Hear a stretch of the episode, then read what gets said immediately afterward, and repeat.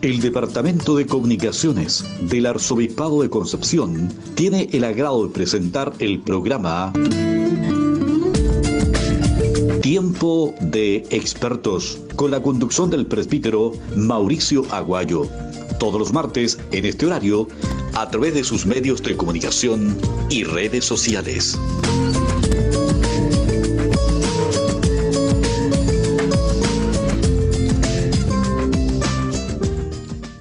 Tardes a todos nuestros amigos que nos siguen este martes para poder profundizar sobre la revelación y el misterio de Dios, cómo ilumina nuestra existencia, Tiempo de Expertos, un programa preparado para que ustedes puedan descubrir elementos que nos ayuden a hacer un discernimiento adecuado de la realidad.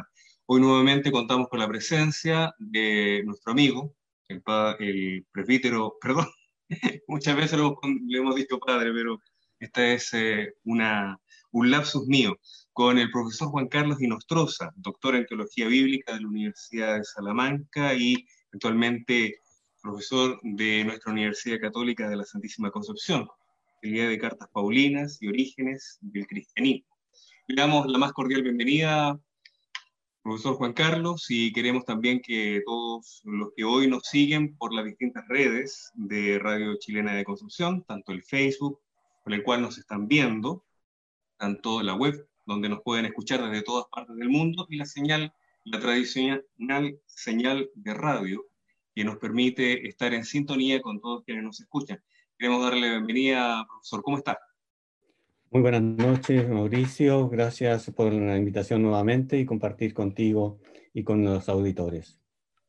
Gracias. Bueno, el día de hoy queremos revisar eh, un aspecto importante de nuestra vida como país. La pandemia ha tomado eh, todos los eh, temas comunicacionales en el último tiempo, pero nosotros teníamos un tema que desde el año pasado venía marcando fuertemente la vivencia y la reflexión era este tema llamado del estallido social. La verdad es que como que en algún momento eso pareciera que se había ya estado diluyendo de las temáticas de conversación, pero a mi modo de ver las cosas, creo que esta última semana ha vuelto a dejar con, con mayor intensidad y con más claridad que es un tema pendiente para Chile.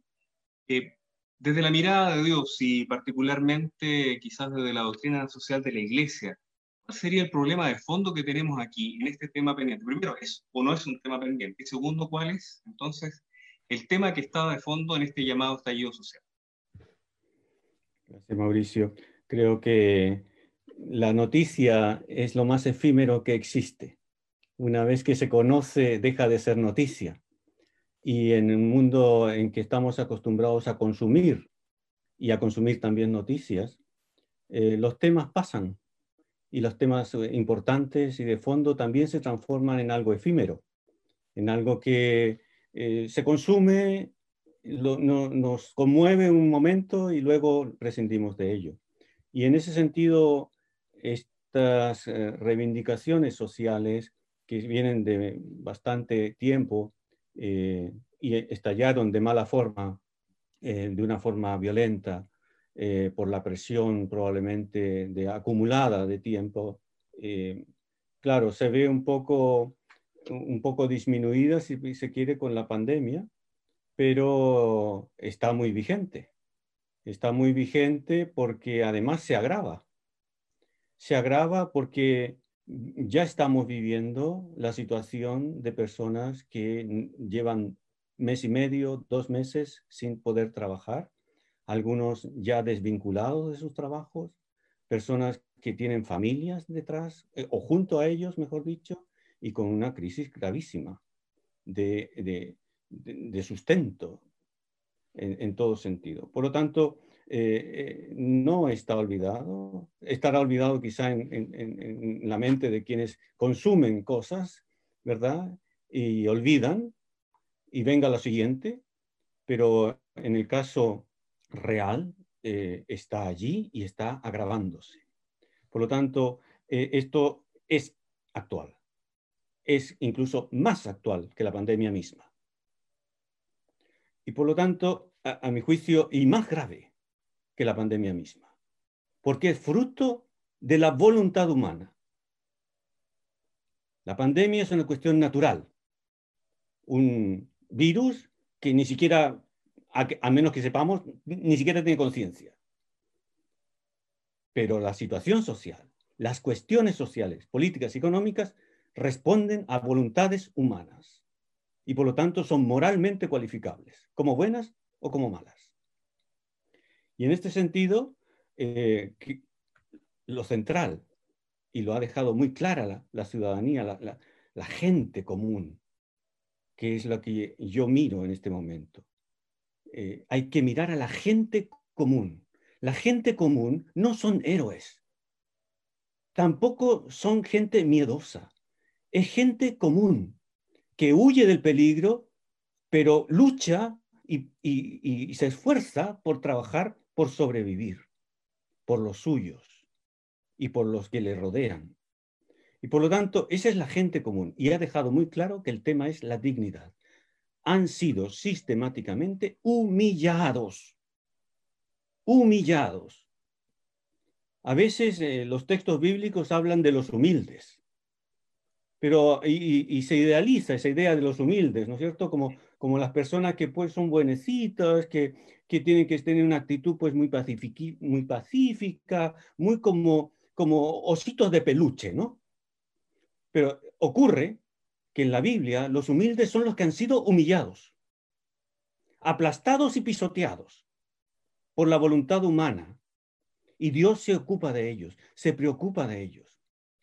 Cuando la Virgen María en el Magnificat, citado por Lucas, ¿no es cierto? En 1, Lucas 1, 52, 53 dice, derribó a los poderosos de sus tronos y exaltó a los humildes, se refiere a los humillados. Esos son también, obviamente, que tienen sentido religioso y se ven encorvados, los anahuín, se ven encorvados hacia el suelo, ¿verdad? Por la humillación de otros y ante la imposibilidad de respuesta ante el poder descomunal de quienes detentan las armas o o las influencias. A los hambrientos colmó de bienes y despojó a los ricos sin nada. Esa radicalidad del Evangelio muchas veces se lo maquilla porque a veces tenemos las manos manchadas y, nos vemos implicados en medio del dinero. Jesús ha puesto solamente dos, un antagonista frente a Dios, el dinero. El dinero. No se puede servir a Dios y al dinero. Y no, ni siquiera dice el demonio, el dinero. Por lo tanto, aquí el tema de la dignidad asociada a cuestiones socioeconómico-políticas, la gente se ha visto humillada porque no se le ha dejado participar adecuadamente de la vida política, que es esencial a la libertad humana, la participación, la cooperación, el trabajar juntos por el bien común y no que me traten como si fuera un esclavo o una tuerca de la producción para llegar a, que otros manejan los hilos de los títeres. Las personas quieren dignidad, no quieren asistencialismo. Quieren ganarse el pan y quieren participar a pleno derecho en la vida pública. Durante mucho tiempo se dijo que los jóvenes no estaban ni ahí con la política. Nunca creí eso. Los jóvenes siempre se interesaron por política, no se interesaron por esta política. Y esto lo redacté en su momento, hace ya muchos años atrás, en una encuesta que me pidió el Vaticano y que fue publicada en la revista de, una de las revistas del Vaticano. Una encuesta a propósito de la vida política en Chile. Y, esto efectivamente lo sostuve y lo sigo sosteniendo. Los jóvenes siempre se han interesado por la política, pero los políticos no les interesaba que estos jóvenes participaran porque ellos tenían su manera de llevar eh, sus camadas, digámoslo así, sus artículos. Y se ha visto por los grandes escándalos que ha habido y el, y el gran daño que se ha hecho a las instituciones del país, ¿verdad? la corrupción, las malas artes, etc. Y, la gente ve que, ellos siguen impunes y, la gente no puede participar siguen endeudándose y sigue el trabajo siendo, como bien lo denuncia Monseñor Chumalí en una de sus columnas, ¿verdad? Sigue siendo un bien útil y no un bien moral. En ese sentido, profesor, el, el desafío pareciera estar en poder tener una mirada que pudiera de algún modo complementar las visiones, porque a los ojos de, muchos, a veces el tema de, este estallido ha sido mirado de una manera meramente política, en el sentido como, como si fuera un asunto de quién está a la cabeza, de quién dirige. Eh, hay, algunos autores que, que, plantean más bien que nuestra, nuestra mirada democrática a lo mejor es bastante miope porque en el fondo democracia también significaría democracia económica o democracia cultural. Hay, hay, como una mirada que podría ser mucho más amplia. Y de repente uno se deja atrapar simplemente por estas miradas simplistas. Eh, pareciera ser que uno necesita como volver un poco al, sentido mismo. Cuando plantea esto de la dignidad, eh, yo creo que entonces las personas tienen mucha razón de sentirse indignados. Absolutamente. Y esto es un movimiento que viene internacionalmente sintiéndose. Las democracias occidentales adolecen de una capacidad impresionante de humillar a la gran mayoría de la gente. Y esto es, una, es una, deficiencia que debe ser corregida. Eh, Stephen Hessel, este eh, eh, diplomático francés que escribió el libro Indignez-vous, indignaos, indígnense, ¿verdad? Con 93 años este político eh, y diplomático francés que participó en la redacción de la Declaración Universal de los Derechos Humanos de 1948 que se redactó en París. Y él insiste en que debe haber una insurrección pacífica, una lucha contra la indiferencia nunca violenta, pero sí transformadora. Porque, y llama a los jóvenes, él con 93 años, que fue preso de la Gestapo y, de, los campos de concentración nazi, que sabe de lo que es la humillación, que sabe lo que es la opresión, que sabe lo que es la vulneración de la dignidad humana. Y que se la jugó precisamente por, reivindicar eso en, la, misma redacción de, los de la Declaración de Derechos Humanos, e insiste cómo esto las democracias occidentales no han sabido cautelarlo adecuadamente. ¿Cuál ha sido el, error? El error ha sido precisamente lo que ya Jesús decía en los evangelios.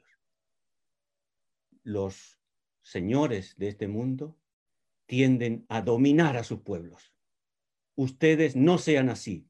El que quiera ser primero sea el último y sea servidor de todos. La política como servicio, desgraciadamente, les queda grande les queda grande porque tienden a la dominación y a arrastrar el bien común hacia el bien particular y egoísta de quienes detentan el poder. Entonces, elevar políticos con una talla moral que realmente den dignidad, porque la dignidad no solamente del pueblo humillado, también del humillador.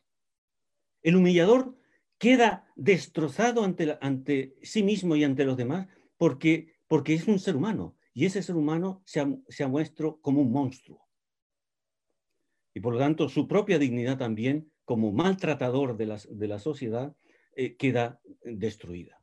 Su dignidad queda aplastada. Por lo tanto, hay que dignificar todo. Al humillador y a los humillados y a la política y a la economía y en todo sentido. Pero claro, tampoco hay que ser ingenuos, porque aquí inmediatamente a río revuelto, ganancia de pescadores. Y las ideologías que ya están muriendo, las ideologías por las cuales ya nadie daba un peso, se agarran de todo esto para poder reivindicarse nuevamente y, entrar al mercado. Y proponer viejas esclavitudes como si fueran nuevas. En este sentido hay que estar muy alerta. Gracias a Dios creo que los jóvenes no se compran ese tipo de cosas, buscan algo nuevo, no saben cómo formularlo y hay aquí todo un, un asunto de que efectivamente va a requerir expertise expertise del ámbito económico, pero requiere voluntad, requiere creatividad humanizadora, no simplemente replicar los modelos. Claro. Yo creo que en eso eh, puede ser eh, interesante que nos ayude a, poder profundizar una mirada hacia nuestros eh, auditores, los que hoy día están conectados a este programa, y yo intuyo, supongo, que la mayoría deben ser no tan jóvenes, o por lo menos no de la juventud que ha sido quizás aludida en sus palabras. Bueno, que él tenía 93 años. no, él sí, él tenía el espíritu muy joven, eso es cierto. Eh, pero podríamos decir, por ejemplo, pensando en la gente de nuestras comunidades, hay muchos que este tema les complica un montón. Y les complica un montón porque sienten que el solo hecho de plantear el tema genera división. A veces no está tampoco el, el soporte de la reflexión de la fe para poder entrar en él. Entonces, hay muchos que prefieren saltárselo. Y, por ejemplo, no esto no se habla en la familia para no provocar división. O de esto no se habla en una comunidad, por ejemplo, una comunidad cristiana, porque dentro de la misma comunidad hay personas que tienen distintas posturas. A propósito de esto de comprarse una ideología o comprarse quizás o abanderizarse por algún aspecto que le parece más rescatable o al revés, en contra de algo que parece muy, muy abominable. ¿Es legítimo no tomar una postura? Yo creo que no, pero ¿qué dicen? No, no hay nada peor que a Jesús le moleste las personas tibias las personas que no son ni chicha ni limona. Ojalá, dice el Apocalipsis, fueras malo, de verdad. Pero como eh, sea caliente o frío, pero como eres tibio, quiero vomitarte. Dice el Espíritu a las iglesias. Entonces, efectivamente, el, el asunto es que no debe haber, para el cristiano no debe haber tema tabú. Las cosas tienen que conversarse, los creyentes tienen más elementos, tenemos más elementos que nos unen que lo que nos separan.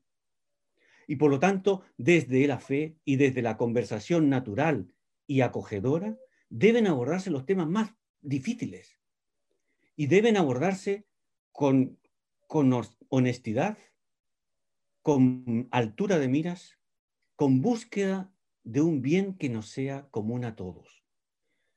Si eso no está, obviamente que se, arma una pelea campal.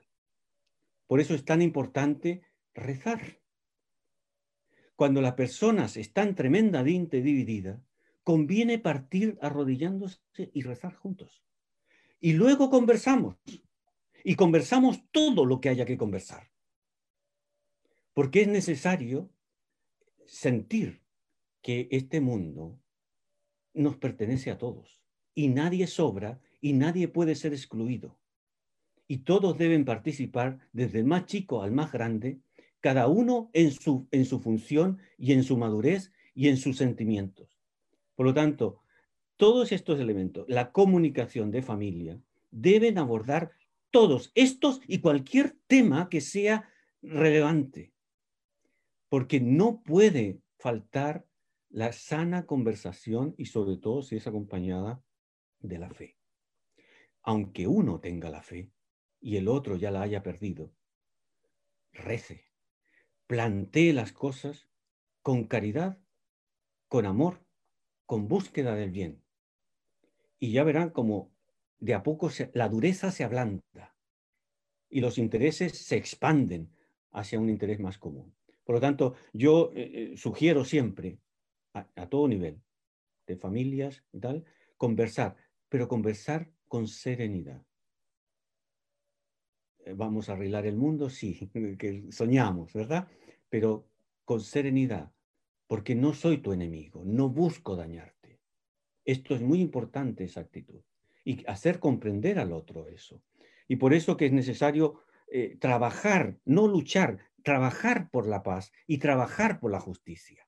Porque cuando luchan por la justicia, la asocian a la violencia y la violencia no busca la justicia, busca el ajusticiamiento del justiciero enmascarado.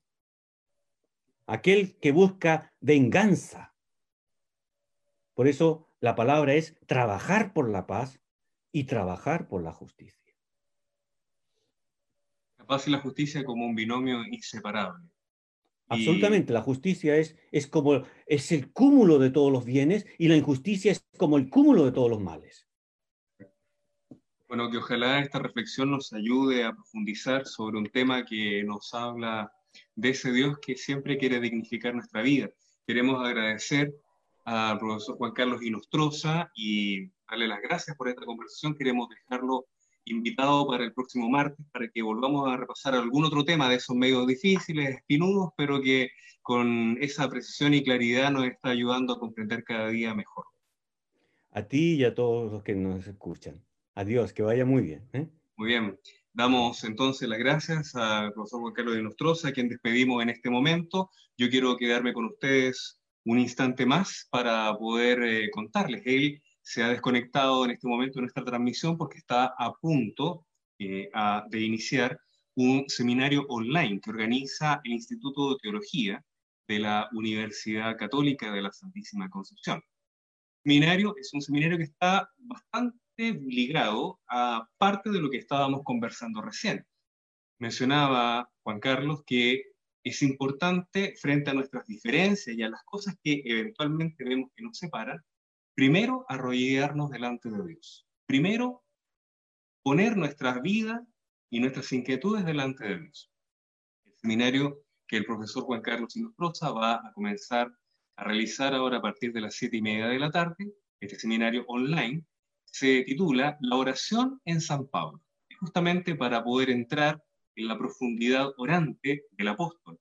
Y a través de tres encuentros que comienzan hoy con la oración, el próximo martes también y el martes 2 de junio, van a ser tres martes seguidos, él va a profundizar durante eh, una hora en este taller, es un taller gratuito, es un seminario, perdón, eh, gratuito.